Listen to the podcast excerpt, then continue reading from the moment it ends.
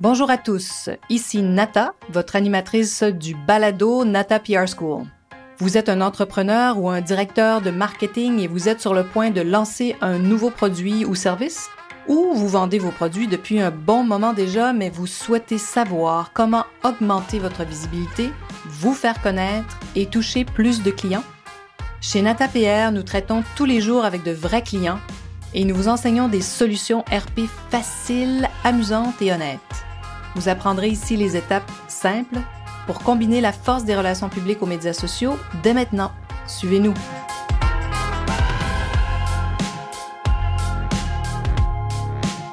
Bonjour et bienvenue à ce 35e épisode du balado du podcast Nata PR School.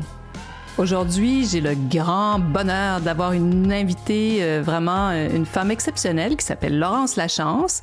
Elle est vice-présidente du développement des affaires pour l'agence Orphée Design. Alors, ce sera, mon invité pour ce podcast et on va discuter justement de la valorisation des marques, hein, de l'importance d'investir dans son image et dans sa promotion. Alors, euh, Orphée est une agence qui a 35 ans déjà. J'ai appris ça. je pensais que c'était 30 ans, mais non, c'est 35 ans. Alors, Orphée, c'est une agence euh, qui se dit euh, hein, des communicateurs, euh, qui a plus donc de, hein, de, 30 ans. Plus de 30 ans, c'est beaucoup dans le marché nord-américain.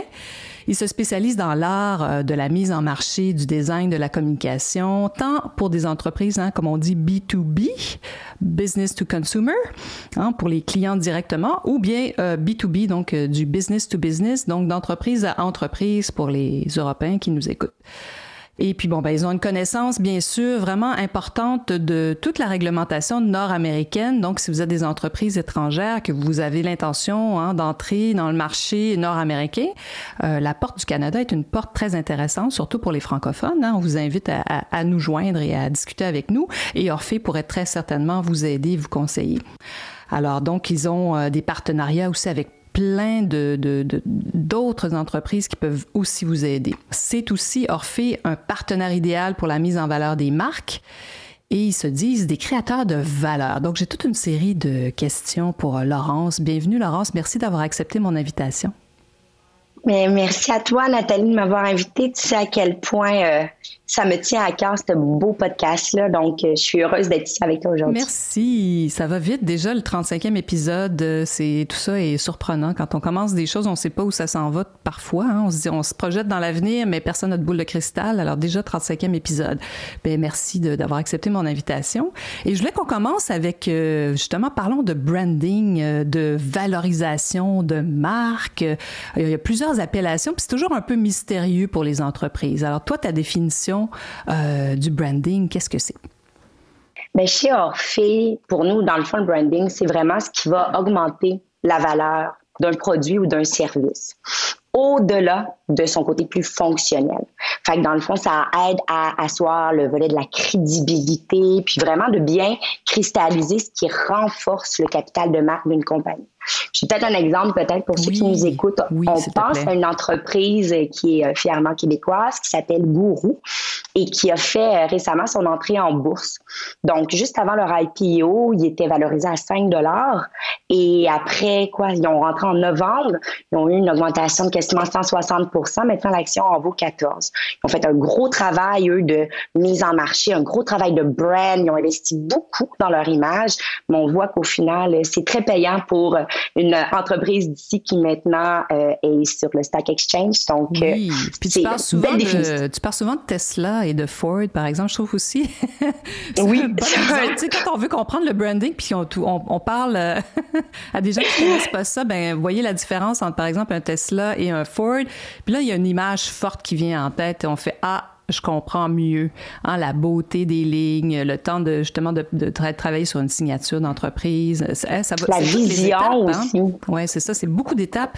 C'est pas que bien sûr euh, un, pas juste un, un logo. Non, il y a un logo exactement. Ça va beaucoup plus loin que ça. C'est quoi les messages qu'on qu veut projeter euh, La valeur qu'on projette ouais. vraiment. Donc euh, oui, non, je suis tellement d'accord avec toi là. Mm. Puis donc vous offrez tous ces services là, mais en, en, si, si on vous demande quels sont les services que vous offrez est-ce que c'est une longue réponse ou c'est une courte réponse? Non, c'est une courte réponse, bien entendu.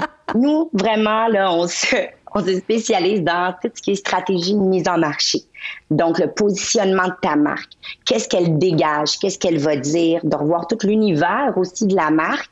Mais c'est surtout quand les gens viennent nous voir, comme on est quand même très puissant, souvent pour développer des nouveaux marchés autant local qu'à l'international. Avec 35 ans derrière la cravate, euh, on a pas mal touché à tout, comme on dit. Ah, c'est vraiment intéressant. Et créateur de valeur, moi, je suis toujours fascinée par ça parce que ça m'a pris un certain temps, il y a quelques années, je me dis, mais comment moi, je peux créer de la valeur? Puis des fois, on se complique la vie, on pense que c'est quelque chose de très complexe, euh, ajouter de la valeur, mais des fois, ça peut être simple. Alors, qu'est-ce que ça veut dire quand on, se définit comme un créateur de valeur? Bien, écoute, dans le fond, nous, ce qu'on dit quand on rentre aussi, puis on l'a la preuve avec plusieurs de nos clients, c'est qu'on augmente la valeur de l'entreprise en soi. Soit en retravaillant sur le volet de la crédibilité, si elle communique max ses messages, ou juste qu'elle soit mieux reconnue à travers ses compétiteurs ou son industrie. Ce qui arrive aussi, c'est qu'on la rend de plus en plus attirante si vous voulez vendre votre entreprise ou si vous voulez ouvrir de nouvelles bannières ou si vous voulez engager la relève. C'est vraiment, selon nous, important. Donc, on crée une valeur ajoutée au sein d'une entreprise, peu importe les objectifs et les visées euh, qu'elle avait au moment où elle est venue nous voir. Hmm. Donc, c'est vraiment quelque chose qui est important pour nous. Ben oui, que j'ai. Donc, euh, Gourou, vous avez travaillé avec Gourou, bien sûr. Tu nous parlais de cette Je n'ai euh, pas travaillé ah, avec euh, Gourou. Gourou, c'est un ah. ami proche, écoute, ah. qu'on on aime vraiment beaucoup, puis on fait un super beau travail. On aurait fait la même chose si c'était nous qui étions derrière la marque. Je comprends.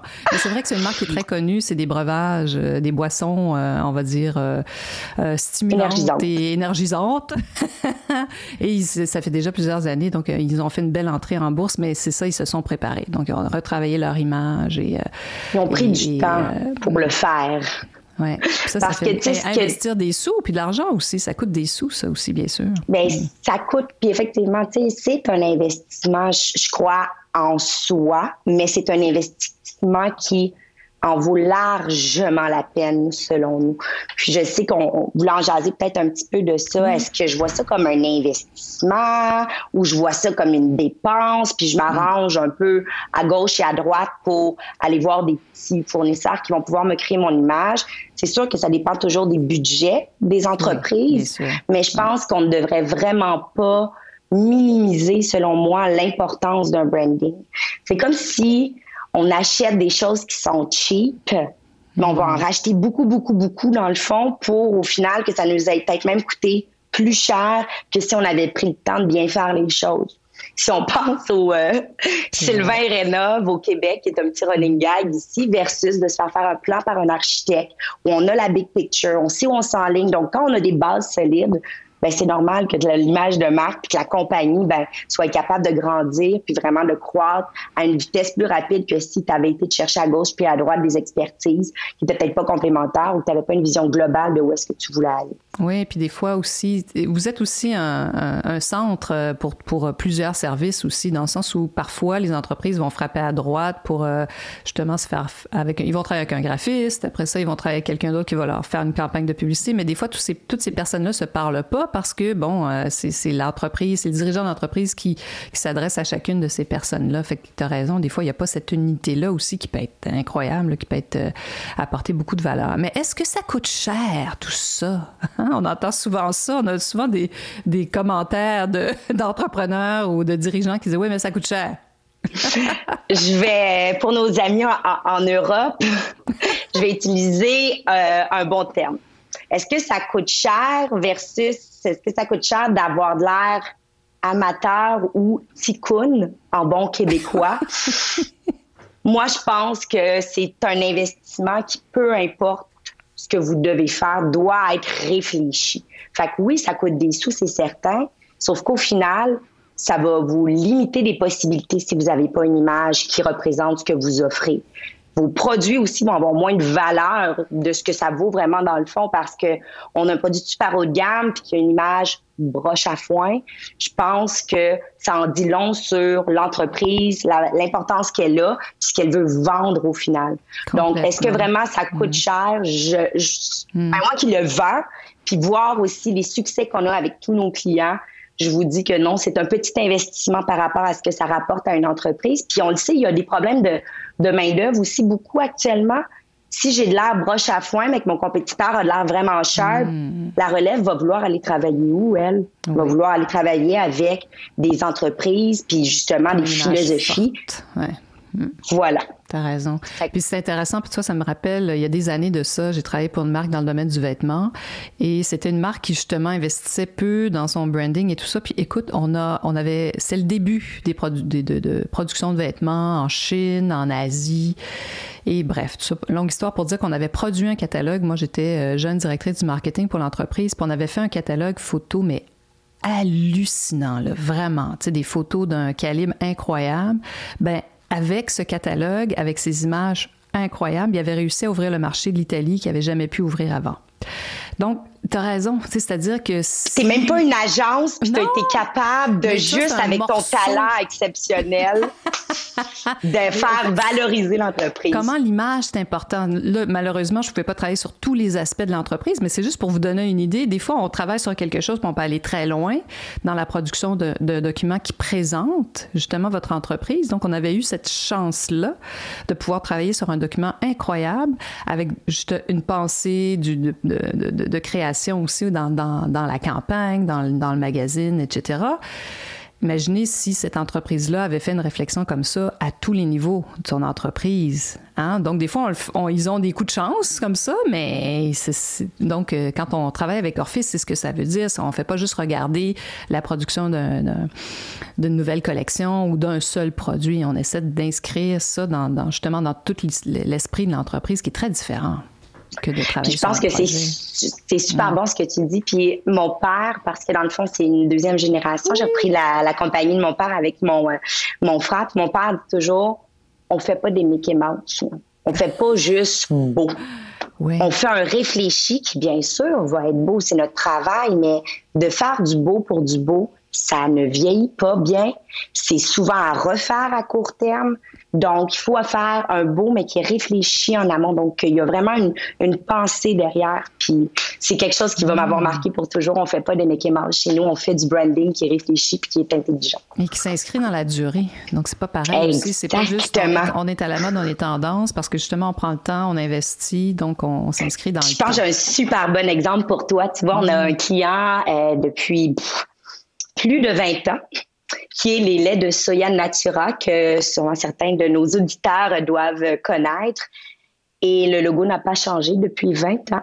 Et si on ah, pense à du lait de soya ici, ben c'est Natura. Mais ça a été aussi un peu délicat parce que justement, comme il était mm. tellement bien positionné dans le soya, qui était le mandat initial, quand ils ont voulu sortir d'autres breuvages, ben c'est là que c'est un petit peu plus délicat parce que dans la tête de tout le monde, Natura, lait de soya. C'est là que je vous dis, travail de réflexion à savoir est-ce que je vais sortir plusieurs produits? Je vais sortir des nouvelles gammes? Est-ce que mon entreprise va offrir des nouveaux services? C'est toutes des choses que nous, on pose en amont à nos clients quand on commence avec eux parce que mmh. souvent, c'est des projections de 3 à 5 ans qu'on fait là, pour être sûr de mmh. rester cohérent dans nos messages, dans nos images. Fait que non, je, je suis totalement d'accord avec toi qu'une image qui est réfléchie, surtout qui est pensée pour durer, ben, au final, ça coûte pas trop cher quand tu y penses. 20 ans avec la même image, je pense qu'ils sont rentrés dans leur budget. Oh, oui, c'est sûr. Hein. Il y a un retour sur investissement gigantesque, c'est clair. dans un cas comme celui-là. Totalement. Puis un client type chez vous, euh, il a l'air, il ressemble à quoi ce client-là? Votre client, euh, bon, ça peut être votre client de rêve, mais ceux qui travaillent bien avec vous, là, qui, est, qui est ce client? Écoute, les clients types, c'est ce que j'aime beaucoup. Euh, Orphée, on on a un motto depuis toujours qui est saisir l'humain. Fait qu'un client type, j'en ai pas. J'ai fait du rebranding pour des, compagnies publiques qui vendaient de l'acide biosuccinique. J'ai fait des campagnes pour, exemple, Biscuit Leclerc. Donc, ça peut vraiment varier, mais c'est un client qui comprend sa marque, qui vient nous voir avec des objectifs, puis qui est prêt à écouter un peu les conseils. Ça fait quand même 35 ans qu'on fait ça. Je pense que ça vaut, puis nous engage pour une raison aussi, dans ma tête à moi. Donc, c'est d'avoir cette, cette humanité-là, de vraiment devenir partenaire avec Orphée, parce que nous, on voit pas nos clients comme des clients, on les voit vraiment comme des partenaires. Je pense que c'est aussi pour ça qu'on a des clients comme du Natura. Et j'en ai plusieurs autres depuis plus de 20 ans. Donc, euh, je pense que c'est vraiment ce qui fait en sorte qu'on tombe amoureux d'un projet plus que d'un style de compagnie à proprement dit, parce qu'on peut faire de tout, comme je dis, autant du, de la stratégie, mais du web. Euh, ça peut vraiment toucher à tous les niveaux. Puis on fait de tout avec des partenaires clés on n'est pas le jack of all trades, on est spécialiste dans l'image de marque, la stratégie, comme Nata est spécialiste en RP. Et c'est pas pour rien qu'on travaille avec Nata, parce que vous êtes les meilleurs. Et c'est pour ça aussi que nous, on travaille avec les meilleurs partenaires, c'est ah. certain. Mais c'est ça qui est intéressant. En fait, moi, je vous appelle souvent nos partenaires stratégiques et Orphée est un partenaire stratégique pour nous aussi. Donc, c'est sûr que quand il y a des clients qui viennent vers nous, qui ont besoin de travailler justement, euh, d'avoir une réflexion sur qui ils sont, leur image et où, où ils veulent aller, ben c'est clair qu'on on les dirige vers, vers Orphée. Puis pour revenir à Orphée, on a, on a effleuré un tout petit peu, euh, c'est ton père qui a fondé l'agence il, y a 30 ans, mais je voulais, je voulais t'entendre parce qu'on n'en a jamais parlé ensemble, donc ça faisait partie de mes questions aujourd'hui. je sais que ton frère et toi avez repris l'entreprise de ton père. C'est, ah, c'est pas fréquent dans le domaine des agences. Souvent, les agences ont une vie, euh, ils, vivent avec leur... Euh, on va dire, leurs fondateurs, ils vendent souvent, ils sont achetés par d'autres euh, d'autres agences qui grandissent, mais c'est très, c'est pas fréquent que les, on va dire, les enfants reprennent le flambeau d'une agence. Alors, qu'est-ce qui a été facile et difficile euh, pour toi dans un cas comme ça? Tellement, c'est tellement une belle question, puis c'est tellement une belle fierté aussi. Puis tu as raison, je pense qu'on est dans les agences qui sont restées des agences vraiment boutiques à Montréal euh, de deuxième génération. Je pense qu'on peut les compter sur les doigts de la main. Puis même là, je suis même pas sûre. beaucoup, mais même vous êtes peut-être tout seul. Puis au fait aussi, il reste de moins en moins d'agences à propriété, on va dire, locale, donc canadienne ou québécoise, parce que beaucoup d'agences ont été rachetées, bien sûr, par des grands groupes internationaux. Hein? Bien sûr, on pense à des très beaux noms de ce monde. Puis je, je crois que un des challenges qu'on a eu, surtout que mon frère est vraiment plus le volet stratège, lui, puis tout ce qui est créa. Moi, je sais vraiment plus, comme tu t'en doutes, le développement, la relation avec les clients. Euh, fait ce qui a été un peu difficile, c'est c'est quand même une entreprise qui avait plus de 20 quelques ans quand on l'a repris. Ah hein. C'est un train qui marche, là. C'est un train qui roule, puis nous, c'est jump on board, apprendre rapidement à tout le jargon qui va avec ça, parce qu'on s'entend, j'avais pas nécessairement tout le jargon, même si je baigne mm. dedans depuis que je suis née, veux, veux pas, mm-hmm. avec mon papa qui faisait ça, puis qui en a un peu le travail à la maison sans le vouloir. Mais ça a vraiment été d'embarquer dans un train qui était en route, mm. de revoir aussi les clients qu'on avait à ce moment-là versus les clients que moi et mon frère, on voulait aller chercher, puis surtout de voir tout ce volet d'internationalité que en ayant fait des relations aux investisseurs dans le passé avec une super compagnie qui s'appelle Redmark Financial, c'est là que j'ai vu toute la valeur ajoutée que l'expertise d'Orphée pouvait apporter à des grosses entreprises comme ça, euh, autant publiques ou privées, et qui ont quand même les poches profondes, donc ils peuvent se permettre de faire des campagnes d'envergure très précises. C'est là qu'on a vraiment eu un déclic, qu'on est retombé un peu en amour avec le, côté B2B, qu'on avait vraiment beaucoup initialement chez Orphée.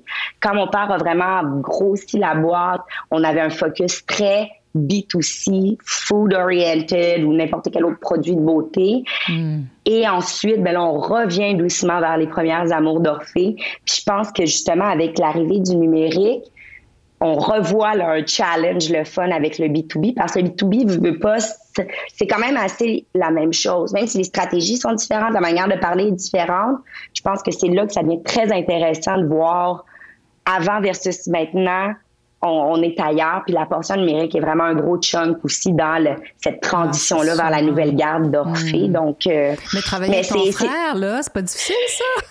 Ben écoute, ton père, euh, n'est plus très présent à l'agence. Il vous a cédé les rênes, là, vraiment. Mon père est un, est, un mentor gentleman farmer. Donc, euh, il reste, euh, il reste vraiment au courant de ce qui se passe chez Orphée. Il gère vraiment le, côté très stratégique. On a énormément de conversations avec lui. Puis il y a beaucoup de réorganisation à cause de notre cher ennemi COVID. il a donné beaucoup de son temps mm. aussi ah, là, à, à, essayer de de repenser un peu l'organisation comme tout le monde était rendu en télétravail. Tu sais, c'est difficile pour des créatifs quand ils sont pas stimulés au day aussi. Fait comment on peut arriver à ça? Fait qu'il il est vraiment plus présent au bureau, mais il est vraiment plus en mentorat hmm. pour moi et mon frère pour qu'on soit capable. Mais mon frère, effectivement, c'est une tête forte et moi aussi. Donc, on s'engueule, on se chicane, mais on boit une bière en fin de journée. Puis je pense que c'est ça aussi qui est le fun avec la famille, c'est que tu es capable de dire les vraies choses, de pas garder un peu de rancune. On est capable de tourner la page vraiment rapidement, mais c'est sûr que des fois, les week-ends, on peut s'emballer aussi, puis parler peut-être un peu trop de job. Alors, c'est peut-être là le côté un petit peu plus délicat, mais somme toute, je ne je, je pourrais pas demander un meilleur partenaire euh, que mon frère. On est complètement complémentaires. Oui, c'est ça. C'est ça. Il pas full people. Euh, c'est ça, c'est super, c'est formidable. C'est ce que j'allais dire. Vous êtes super complémentaires. Peut-être pas si toujours d'accord. en deux. Oui, c'est incroyable, ça. Ah, c'est formidable. Et puis, ben là, les projets d'avenir, ça, ça, ressemble à quoi? Euh, bon, on parlait du web. On peut en parler un peu parce que ça intéresse, bien ah! sûr, les auditeurs. Et puis, c'est la question, oh, tout, comme, comme pour vous, tous nos clients sont un peu obsédés. Nous-mêmes, on l'est. obsédés oui. par, par le web parce que c'est clair que, bon, tout passe par là. Il y en a beaucoup qui ont réussi à survivre. Merci euh, Internet parce que, je, écoute, j'ai un client, moi, un exemple incroyable, des salons de coiffure. Donc, euh, il vendait des produits dans ses boutiques, dans ses salons. Et il ne vendait pas encore en ligne, c'était un projet. Alors, écoute, il a vendu des produits pendant la pandémie avec sa page Facebook. Ah, il prenait les commandes sur Messenger et par courriel. Mais en même temps, tout ça n'aurait pas été possible. Si Internet n'avait pas existé, là, il serait tombé. Bon, c'est sûr qu'il y a des pertes énormes, là, c'est certain, mais ça me fascinait. Je me disais, c'est quand même incroyable. Il y avait quand même une communauté Facebook. Et puis, bon, ben, la thématique cheveux lors de la, du premier, euh, le premier confinement. Comment thème, euh, ouais, euh, qu'est-ce qu'on fait avec nos cheveux? Puis, bon, ben, il y en a beaucoup qui voulaient avoir acheté des produits coloration et autres. Puis, ils l'ont offert, ce service-là. Et moi, je les voyais passer, les, les, les commandes, puis je me disais, mais comme c'est fascinant, autrefois, il n'aurait pas pu faire ça. Donc, ils auraient été complètement coupés de, de à 100 de revenus. Bon, bref, hein, si Internet n'avait pas été là. Donc, on comprend que nos clients sont tous obsédés par ça et les vôtres aussi. Totalement. Puis c'est intéressant ce que tu racontais, c'est-à-dire que même dans le, dans le B2B, hein, dans le business to business, aussi, ça devient euh, intéressant d'explorer le web encore plus. Alors, qu'est-ce que, qu'est-ce que ça veut dire chez vous, ça? Donc, tu sais, je pense qu'on est rendu là, là. Si on n'est pas en mm. présence web. Puis je suis quand même une cordonnière marche aussi, je tiens à le dire. Si vous allez à orphée.com, je n'ai qu'un logo et mes coordonnées. Donc au moins, vous les avez pour m'appeler s'il y a quelque chose. non, mais c'est... Ben, écoute, ça existe. Au moins, je suis là. Mais non, non, non, mais je, ne prône pas par l'exemple, comme on dit, mais je m'arrange justement. Moi, je priorise nos clients. C'est quelque chose qui est un work in progress que vous allez sûrement voir arriver cette année. Mais le web, c'est c'est un incontournable. C'est surtout, j'aime que tu apportes le, volet du B2B. C'est un vendeur 24-7 pour toi. Ah, d'où l'importance ah, d'avoir une présence. un 24-7, oui. C'est un vendeur 24-7, ton outil web. À, hmm. à 100 Puis hmm. je pense que ton, même ton client, tu l'as montré, malgré le fait de ne pas avoir de, boutique en ligne, malgré le fait de ne pas être d'être réactif non plus, de le mettre en 24 heures, on y va, on se fait un petit Shopify il a été capable avec Facebook de permettre mm-hmm. d'avoir des ventes. Ça a été super positif malgré que ça a été difficile. Mais c'est ça, tu sais, le web, tout le monde veut et peut être sur le web, mm, mm, mm. sauf que il faut savoir comment le faire et il faut penser au web de manière intelligente et pas juste se pitcher partout. C'est pas magique, comme je dis souvent. C'est pas magique le web. Puis souvent nos clients, ben tu vois, puis j'en parle souvent dans, dans les podcasts aussi. Euh, on a des clients nous qui tout à coup, puis je comprends, hein, faut choisir faire des choix. Donc où est-ce que je mets mon budget? Il y a quatre ou cinq ans, ils se sont dit. Ah, le Saint Graal, c'est les médias sociaux, c'est Facebook, Instagram. Je me monte une équipe interne, je travaille là-dessus, mon marketing euh, aussi numérique, mes, mes infolettes et tout ça. Je comprends, mais ils ont complètement coupé tout l'autre volet. Et nous, on a recommencé avec plusieurs marques à travailler cette année, puis j'ai vraiment des cas intéressants parce que nous, on envoyait l'information à, on va dire, des gens de la mode, des influenceurs, puis ils nous disaient Ah, elle existe encore, cette marque. Je pensais qu'elle n'existait plus. Et là, ça m'a tellement frappé, c'est qu'on peut plus être sur mono, mono, mono, mono channel, comme on dit, sur un oh, seul réseau. Donc, bien sûr, le web est super important, mais c'est pas la, c'est pas tout, quoi. Il faut faire d'autres choses. Alors, c'est ça qui est compliqué. tu me devances, Nat. Ah, euh, oui, hein? tu, me devances vraiment parce que faut faire du web intelligent. Il faut pas juste faire du web non plus. Puis tu le dis, on ne met pas nos œufs dans le même panier. Il n'y a pas une fois où Orphée réfléchit à une stratégie de développement, peu importe c'est quoi, de la notoriété, de la vente, de la croissance, aller chercher des leads. C'est jamais fait par un seul canot. Puis c'est tellement important de voir toutes les possibilités qui s'offrent à vous, mais surtout de voir quelles possibilités est bonne pour vous parce que c'est deux choses complètement différentes. C'est là aussi qu'il y a beaucoup de gens qui vont dépenser énormément d'argent pour avoir des sites, des technologies, pour peut-être même pas être capable de l'utiliser à 20% au final, puis d'avoir mis de l'argent par les fenêtres quand une plateforme bien normale aurait pu faire la job. Donc, c'est là qu'il faut prendre la peine de se poser des questions et pas se pitcher partout non plus. Puis surtout, nous, on l'a vu, on le fait. Du traditionnel et du numérique, c'est ta meilleure combinaison pour n'importe quelle visibilité que tu vas aller chercher. Fait que je suis, euh, je suis la première à dire oui web, hmm. pas à n'importe quel prix, pas sans hmm. penser à rien, hmm, en allant avec une vision très claire, des buts précis pour être capable de quantifier aussi ton retour sur investissement. C'est bien beau mettre de l'argent, mais si ça te coûte 50 000 avoir un lead, ça vaut peut-être pas la peine de dépenser cette somme-là. Oui, effectivement. Hmm, super intéressant. Et on pourrait en parler pendant des heures de tout ça. Eh Et puis, si on parle de l'avenir euh, brièvement, est-ce que vous faites ça, des plans? Euh, j'aime bien parce que tu me disais, ben, nous, on n'a pas un client type. On, vraiment, on, va faire, dans le fond, vous faites comme du sur-mesure. Vous êtes au service client. D'ailleurs, on, partage cette valeur-là. Nous, à l'agence, notre valeur numéro un, c'est ça, c'est servir au plus haut niveau. Alors, on se ressemble dans notre. D'ailleurs, quand on s'est rencontrés, on a fait Ah, enfin, des gens qui servent les clients comme nous. Indeed, vraiment. Oui, tu m'enlèves le, ah, de la bouche. Important. Mais est-ce que vous faites ça, des, vous, vous projetez dans l'avenir ou pas? Est-ce que vous faites des plans deux ans, trois ans? Euh, comment imaginez-vous l'avenir d'Orphée si vous le faites? Je me fais des plans, mais pas des plans où c'est un goal to reach. Avoir la croissance qu'on a depuis qu'on a justement fait le partenariat un peu moi et mon frère, qu'on a racheté notre ancien associé pour vraiment avoir une garde Orphée, ça n'a pas de sens à quel point on croit. Donc, ce que je te dirais de la, projection pour Orphée, ben, ça va juste de rester fidèle à qui on est en mettant toujours nos clients en premier, en ayant tout le temps ce service qui est vraiment humain là. Mais on se rend vraiment compte que notre valeur ajoutée, c'est de la stratégie. Ça peut être au niveau mondial. On a énormément de clients dans du B2B2C ou juste du B2B avec lesquels on travaille, puis on voit vraiment que cette profondeur-là, peu importe son où dans le monde, je pense qu'il n'y a personne qui l'a à date. On ne l'a pas trouvé. Fait qu'on est peut-être ah un petit hein. secret bien gardé de Montréal, mais je pense qu'on livre la ben, marchandise. on va vous diffuser, on va vous faire connaître, nous, on va faire. On va, on va, j'apprécie beaucoup, beaucoup. on va vous faire connaître de plus en plus. Alors, ben, merci Laurence. On pourrait continuer à parler comme ça pendant vraiment longtemps. Puis je te réinviterai des fois peut-être sur un thème très plus spécifique. Euh, on pourra peut-être parler d'un cas, on fera, on fera d'autres podcasts parce que je suis sûre que je vais avoir bien des commentaires euh, sur notre échange aujourd'hui. Alors, ben, aujourd'hui, j'avais la chance euh, de recevoir Laurence Lachance. Merci Laurence, qui est vice-présidente du développement des affaires pour l'agence Orphée Design, basée à Montréal, mais qui travaille, c'est ça, avec des entreprises qui sont basées un peu partout dans le monde. Hein. Le B2B, des fois, ça, ça permet ça aussi, mais le web aussi. Nous aussi, on a de plus en plus des clients vraiment qui sont euh, dans des pays, des fois, euh, qu'on n'a même pas ciblés, qui viennent vers nous parce qu'ils nous ont trouvés sur le web.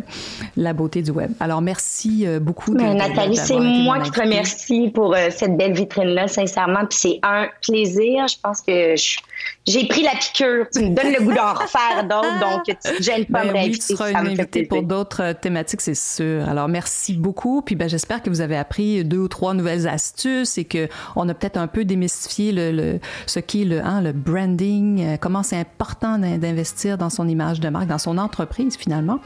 Et puis, ben, je vous souhaite à la semaine prochaine. Vous êtes curieux et souhaitez en savoir plus sur comment implanter des stratégies de relations publiques? Rendez-vous sur natapierre.com et inscrivez-vous sur notre liste. Vous recevrez le modèle NataPR pour créer une campagne RP réussie. Et si vous souhaitez devenir client, contactez-nous à nata.natapierre.com. Nous attendons vos commentaires. À la semaine prochaine!